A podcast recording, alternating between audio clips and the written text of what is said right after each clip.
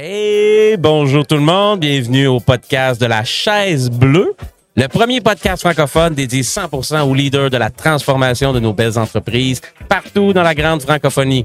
On a la chance aujourd'hui de recevoir Alexandra Rousseau de l'entreprise Rovibec. Bonjour Alexandra. Bonjour. Ça va bien? Ben oui, super bien. Excellent. Et je demanderais à Benoît de te présenter.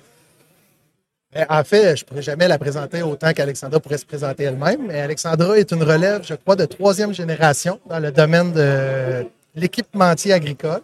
Oui. Avec des projets d'innovation. Peut-être que tu pourrais prendre le temps de te présenter aujourd'hui, d'expliquer pourquoi tu es au salon Transal euh, en ce beau mardi. On est euh, mardi, ouais. le 19 ça septembre. passe vite la semaine, mais c'est en septembre. dehors jeudis. mais- Eh ben, t'as bien fait ça, bravo. Euh, ouais, je suis troisième, euh, troisième génération. Manufacturier, on a tout le temps été euh, beaucoup dans l'innovation euh, agricole. Fait que c'est mon grand-père qui avait parti ça euh, dans le coin de Sainte-Monique. Puis là, on est situé à Nicolette, maintenant une usine de 70 employés. Euh, moi, j'ai fait euh, génie industriel à, le- à Trois-Rivières, à l'UQTR. Puis là, ben, je poursuis avec ma maîtrise. Puis on a un petit projet euh, à l'usine. On se diversifie, en fait. Fait qu'on a tout temps fait de la robotique agricole euh, dans l'automatisation des fermes laitières, l'alimentation. Depuis la fondation de l'entreprise par ton Ouais, grand-père, en 76. c'était de la robotisation déjà là, des fermes. Ben, c'était des chariots motorisés dans ce temps-là. OK. Mais tu sais, le but, c'était... euh, tu sais, il a fait le premier chariot électrique. OK? Fait que euh, dans le temps, c'était plus à moteur. Fait que lui, il a, il a innové avec un. Tu sais, là, moi, je suis moins euh, mécanique, mais tu sais, le, le fil qui se déroulait, tu sais, pour euh, rendre le chariot plus électrique. Là, après ça, ben, il, a, il a poursuivi avec plus de la robotique, que des decks sur rail. Puis là, ben, ça l'a ça continué dans les mélangeurs, puis dans les cuisines automatisées avec des panneaux de contrôle. Fait que tout le système de convoyeur qui va remplir, faire les mélanges dans l'agricole, les redistribuer euh, aux vaches pour qu'ils puissent manger. Euh, Wow. Là, je vais t'expliquer le concept, Alexandra. Tu es assis sur une chaise bleue. La chaise bleue représente la transformation dans les organisations. Que ce soit la transformation d'un point de vue numérique, d'un point de vue organisationnel. J'aimerais ça t'entendre dans les cinq dernières années. Tu as le droit de t'étirer 5, 7 ans, 3 ans. Qu'est-ce qui a changé dans ton industrie? dans mon industrie ou dans mon usine? Je je te Hmm, laisse Libre choix. libre choix. J'aimerais dans ton usine, dans ton cas. OK.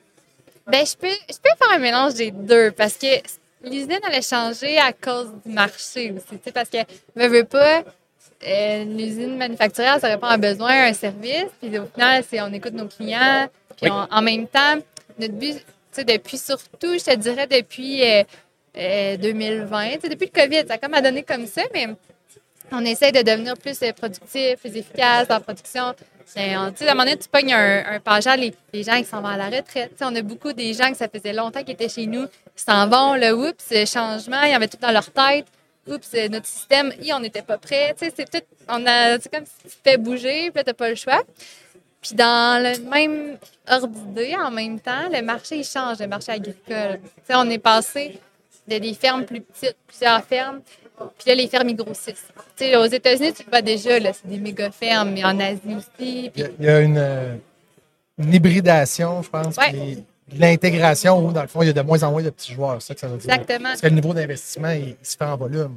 Ouais. Fait que l'agricole, là, tu sais, il y a des les, les petites fermes même au Québec, on le voit, là. Tu sais, les fermes, ils grossissent, puis il y a moins de fermes qu'avant. Puis nous autres, ben, une grosse ferme, ça n'a pas nécessairement besoin de plus en quantité de robots.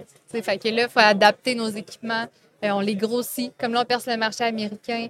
Fait qu'on fait des, gros mélangeurs jusqu'à 1500 tonnes. On fait des gros robots euh, qui font 2500 vaches. Au Québec, la plus grosse ferme, 1500 vaches. Tu sais, Fait qu'on joue plus dans le même gang, puis notre production est affectée par ça. On essaie de standardiser nos produits, avoir des familles de produits définis, diminuer nos options qu'on donne.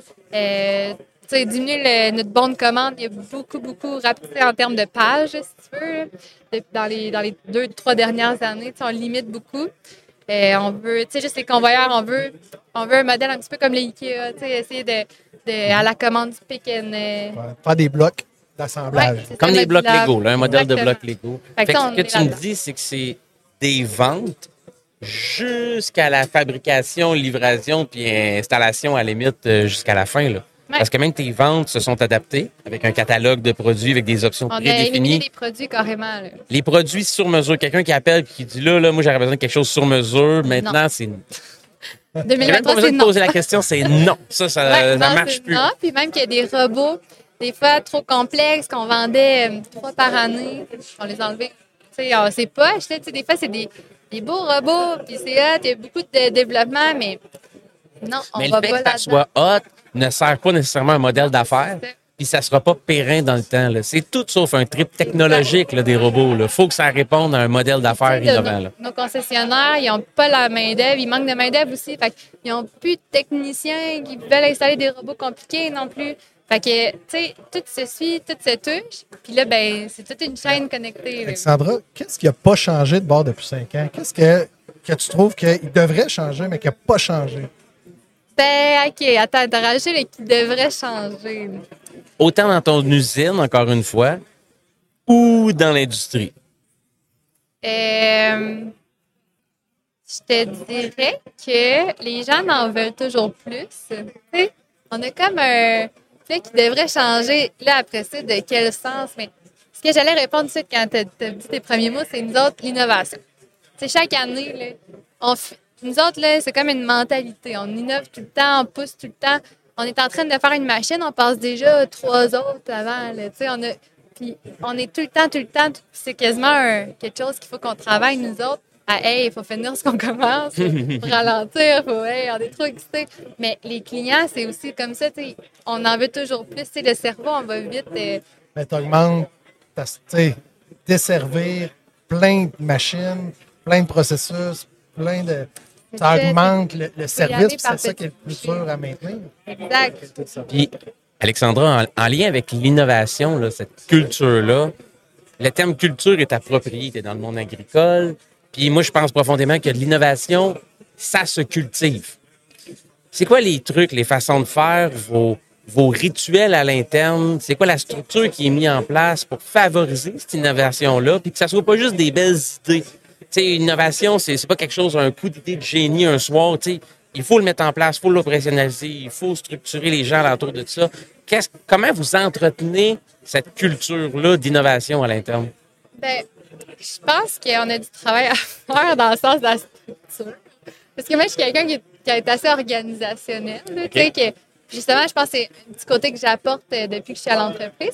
Mais en ce moment, un des secrets qu'on a, puis tu sais, moi, euh, je parle tout le temps de mon équipe, mais On parle pas fort, il y a un secret qui arrive. on a, mais mon directeur d'R&D, puis toute mon équipe d'R&D, on est choyés. Tu sais, C'est des jeunes, ça fait longtemps qu'ils sont avec nous, mélangés à des gens d'expérience. On n'a pas une équipe de 25, mais leurs valeurs, puis Ils sont, ils sont dans serrés, eux autres. oui, puis ils travaillent tous en collaboration. Ça a des avantages et des avantages. Des fois, ils sont loadés parce qu'ils ont plein de projets qui nécessitent toutes leurs capacités en même temps. Fait que là, c'est notre travail en ce moment d'essayer de mieux organiser notre gestion de projet. tout. Mais ils vivent dans un environnement qui a place à la liberté. Tu sais, eux autres, là, justement, c'est un des, des effets qui, qui pousse un peu le- le- le- la culture d'innovation. C'est qu'ils sont dans un gros bureau, puis ils ont tout, un peu, ils ont toute la liberté du monde. Ça a tout le temps été comme ça chez Revibec. Puis, tu sais, là, on est en train d'essayer d'un petit peu plus l'encadrer parce que là, ça a des effets sur le reste de notre usine, là, sur la production, la sortie, les ventes, toutes le- les recettes qu'il faut intégrer pour avoir des bonnes données, pour avoir une gestion d'inventaire. Moi, je peux partir là-dedans, mais J'adore ce que j'entends. l'innovation, c'est la liberté, je pense, l'espace qu'on crée, puis la cohésion de mes joueurs d'équipe. C'est tous nous autres, la R&D, c'est tous des gars, puis il y a- il y, a une femme, mais la plupart, là, peut-être le 90 des personnes, ils sont des agriculteurs. Leurs familles, ils ont des fermes, puis ils connaissent le domaine, ils sont passionnés, ouais. Puis tu sais, là, on s'en va, aujourd'hui, on présente le Benjamin. Je fais une petite, euh, C'est parfait, on est là aussi, là. puis on présente un robot industriel, on diversifie, puis on vient de créer un nouveau robot avec notre expertise de 45 ans. Mais les gars, ils sont aussi experts dans le domaine parce qu'ils ont travaillé dans une PME, dans- aussi dans une. Tu sais, on est une PME, on est un modèle à qui qu'on veut que ces robots-là fit. Fait que, tu sais, on Vous reste, êtes le pilote on un reste peu, là. expert de ce qu'on fait. On va pas créer de quoi qu'on n'a pas. euh, on connaît pas. Tu sais, on. Connaît. Absolument, j'adore ça. Le mot liberté que tu as dit là, au niveau de l'innovation, je pense que c'est clé, tu touches un concept clé. Là. Tu peux pas enfermer des gens d'une salle puis leur crier après innover. Ça- ça- marche pas de même. On apprend des, des méthodes de brainstorm. Puis moi, je suis full pro ça, puis j'aime ça, les post-it, puis la couleur, puis écrit, mais tu sais, les gars, il faut qu'on les laisse faire comme leur cerveau marche. Ben, j'en ai une question pour Alexandra. en lien avec les post-it, les façons de faire Ouais. et tout et tout. Là. Dans la dernière année, te donne maximum un, un an et demi que tu peux tirer dans le passé. Qu'est-ce qui t'a le plus marqué, influencé, drivé en termes de conférenciers que tu as vus, de livres, de méthodologie, de podcasts? Y c'est quoi une source d'inspiration là, qui, qui donne la vibe? Pour mettre ça en place, ces, ces métaux-là, ces façons de faire là au niveau de l'innovation, puis Et dur ta question, parce que j'ai, me semble que j'ai assisté à plein d'affaires, j'ai vu plein d'affaires. Lequel que tu choisirais de recommander, là? Conférencier, livre, auteur, name it. Tantôt, la première, fois, la première chose que j'ai faite quand je t'ai vu, j'ai dit Hey, Alexandra, t'as vu mon livre de Michael Porter Ouais, je l'ai pris en photo. Ouais. Mais est-ce qu'il y a quelque chose qui t'a marqué dans la dernière année? de- Ça peut même être de la Euh, musique un film. Hey, pas vrai, là, vous me prenez. j'ai- La seule affaire qui me vient en tête, euh, puis c'est parce que j'en ai parlé hier. Fait que des fois, tu sais, le cerveau, il reprend ce qui est intéressant, là. Puis, tu sais, il me faudrait que j'y réfléchisse. Je pourrais avoir une meilleure réponse. Mais j'avais rencontré à une conférence d'entrechefs PME. Fait qu'avant, ça s'appelle le Groupement des chefs d'entreprise du Québec. Euh, le, le fondateur de Decathlon, il est un Français. je- Entreprise française, mais Ouais. le groupement, il est en Belgique, il est en France, il y a des chefs partout. Lui, là, je l'ai vu en conférence, puis je disais à mon collègue, c'était comme, euh, je tombais en transe, l'écouter parler. C'est un Mais wow, non, mais c'est un homme conscient que dans ses méthodes, euh, juste de- en tant que gestionnaire d'équipe, puis lui, là, c'est ça, l'innovation, la, la création, là, on parlait de liberté. Il est allé, il est comme un niveau là, de conscience, de maturité. En tout cas, c'est une conférence que je, que je souhaite à tout le monde de voir dans leur vie. C'était hyper intéressant. Président de Decathlon en France. J'osais même pas prendre des notes tellement que j'étais, il faut pas que je manque un mot. Puis chaque mot était pesé, c'est tout qu'un homme. Puis, je me lance? Vas-y. Moi, j'avais une question aussi. tu sais. Si tu avais la chance de poser une question au ministre de l'Économie, ça serait quoi ta question? N'importe quoi. Tu veux savoir une orientation, un, un pourquoi d'une situation? Autant pour toi, ton entreprise, que pour tes clients, pour tes communauté. partenaires, dans l'industrie dans laquelle tu es. Je sais Tu as pas. le droit passe. Ben, non, mais c'est parce que moi, je suis quelqu'un qui pose beaucoup de peux questions. t'en poser une pour toi? Ben oui. Ça en vient dans ta région. On s'entend que Bécancour, c'est collé sur ton entreprise. Ça en vient avec un projet qui vaut des milliards de dollars. On amène l'industrie automobile, la vallée d'énergie. Est-ce que tu as une crainte par rapport à cette arrivée-là ou au contraire, tu vois ça comme. Tu Est-ce que tu as des questions par rapport Ouais. à ce sujet-là? Ben, on avait Est-ce que t'as fait, des- dans, dans les craintes qu'on entend là, pour euh, seconde, euh, second volet à la question de Ben, est-ce que c'est une crainte des fois de perdre des employés Ouais, clés ben, avec ces méga investissements-là qui s'en viennent? C'est quoi le plan pour limiter ces dommages potentiels-là? Puis, tu sais, c'est bon, c'est bon comme question. On avait fait une activité de. Je sais pas si c'est organisé par qui, là, mais les organismes de la région. On, a- on avait fait un événement euh, proche à. dans un petit village proche de Nicolette. Puis, ils nous avaient rassemblé plein d'entreprises, plein de PME de la région pour justement nous poser ces questions-là. On avait fait des tables rondes. Puis, tout le monde avait échangé. Puis, tout le monde que moi, j'avais rencontré là-bas avait ces mêmes parts-là au niveau de la main-d'œuvre. Au niveau même du logement, on- même moi, là, on a, on a 10 Péruviens qui s'en viennent travailler chez Revubec. On ne sait pas où les loger. Il a fallu acheter une maison, puis là, il faut construire des, des multilogements. Avec Revubec, on s'embarque dans, dans, Dans l'immobilier, pour loger nos, nos, nos propres employés qu'on va chercher ailleurs. Fait que c'est juste, moi, honnêtement, je ne sais même pas quoi poser comme question parce que je comprends pas comment que ça va arriver, comment ça va se faire. Comment qu'on va régler ça? c'est dur de, de savoir quelle, quelle question poser dans ce temps-là. C'est juste, j'ai, j'ai hâte de voir. j'ai hâte de voir. Tu sais, nous autres, aussi, ce qui est, tu sais, Revubec, les PME, tu sais, je pense aussi n'importe quel entrepreneur, on est un peu des pros de. De tu sais, ça finit toujours par marcher. De l'agilité, Ouais. de l'adaptation, on est des, du, ouais, on est euh, pros de l'agilité. On dirait, en tant qu'entrepreneur, c'est comme euh, tu te débrouilles. Ça mar- Au final, tu réussis tout le temps, mais Il y a une expression que j'aime pas, mais des fois, c'est ça pareil. Là, c'est on va traverser la rivière une fois rendu au pont. Ben, puis t'essaies, puis moi, honnêtement, pas peur d'avoir peur, là. C'est rendu là, tu vas trouver. organiser, mais il y a des affaires que moi, depuis que je travaille à temps plein, puis je suis sortie des études, c'est le clash que j'ai vu entre le monde théorique puis pratique. Puis je me suis Ah. adaptée, puis là, là j'ai acquis ces compétences-là, puis ces habiletés-là, puis à un moment donné, t'es plus stressé. Là, tu tu te stresses plus avec. D'abord, avec tout ça, là, tu sais, on a la chance, là, on va rouler à peu près 20 événements cette année. On va aller dans des entreprises, dans ta région aussi, je l'ai dit. Qui t'aimerait voir sur ce podcast-là s'asseoir sur la chaise bleue? Il n'est pas obligé d'être ici aujourd'hui. Il peut être en France, si tu veux. À part le président de Decathlon, je pense qu'on On va se garder une gêne cette année, à moins qu'il il accepte l'invitation. Mais ça serait qui la personne que, tu connais, que tu aimerais voir à sa chaise, venir discuter avec nous? tu sais? Euh,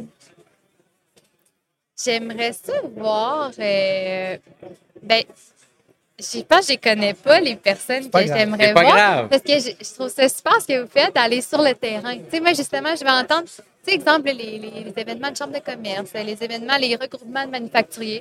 Tu vois un peu tout le temps le même, les mêmes personnes. C'est eux autres qui s'impliquent. Mais les gens qui sortent pas de chez eux, qui tra- ils travaillent, c'est parfait, là. Je veux dire, euh, continue. euh, mais on veut les entendre, on veut comprendre, on veut, on veut comparer, on veut s'entraider. Lui, là. Ou elle. Elle, ouais, idéalement. Euh,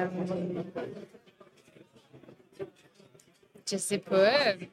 J'ai j'ai pas. Il aurait fallu que j'ai réfléchi. C'est sûr que tu as eu une première idée en tête. Là. Dis la première idée que tu as eue. là. Non, moi, mon cerveau, Quelle il gèle. personne? c'est comme, mettons, de questions sur l'économie. On a tous des cerveaux différents, mais Ouais, puis en même temps, OK, c'est pas un enjeu. Je leur pose la question autrement. Qui connais-tu qui a des enjeux similaires aux tiens? Ben, c'est ça, je pense tout le monde. Quelle entreprise est-ce que tu te dis, wow, eux, là, c'est c'est une source d'inspiration pour moi? Moi, j'ai toujours voulu aller visiter Omnifab. Omnifab. Oh, Ouais, Omnifab. c'est voilà. Mais j'ai- j'essaie de me faire des contacts là-bas. Ben, on va le faire. On va le faire? On est entremetteur. C'est possible, là. C'est sûr que c'est qui le. Lorsque tu es assis sur la chaise bleue, là, tout est possible. OK, bon, ben, On s'en occupe. ok? On va l'inviter en Omnifab, on, on trouve la bonne personne. Oui. Omnifab. Puis, dernière question finale avec toi. Alexandra, si on sort, là, une baguette magique Ou la chaise magique. ou la chaise bleue magique, baguette magique, tu peux faire n'importe quoi avec. Le temps, l'argent, les émotions des gens, peu importe, ne sont pas un obstacle. Ça change toute la baguette magique. T'as un vœu, tu fais quoi? Euh, je rends les gens motivés à, engagés, Nice. passionnés à ce qu'ils font. Tout, tout le monde, tu sais, que, que tu fasses n'importe quoi, que tu sois un, un usineur, ben, je sais pas si ça dit de même, un soudeur, un assembleur, un électricien, tu sois passionné par Tout ce que le fais, ça monde. fait toute la différence dans le travail. C'est c'est sûr que ça va juste aider tout le monde. J'adore ça. Alexandra, merci pour ta générosité. C'est un plaisir de t'accueillir avec nous au podcast de la chaise bleue. Merci. C'est Alexandra. Yes. Hey,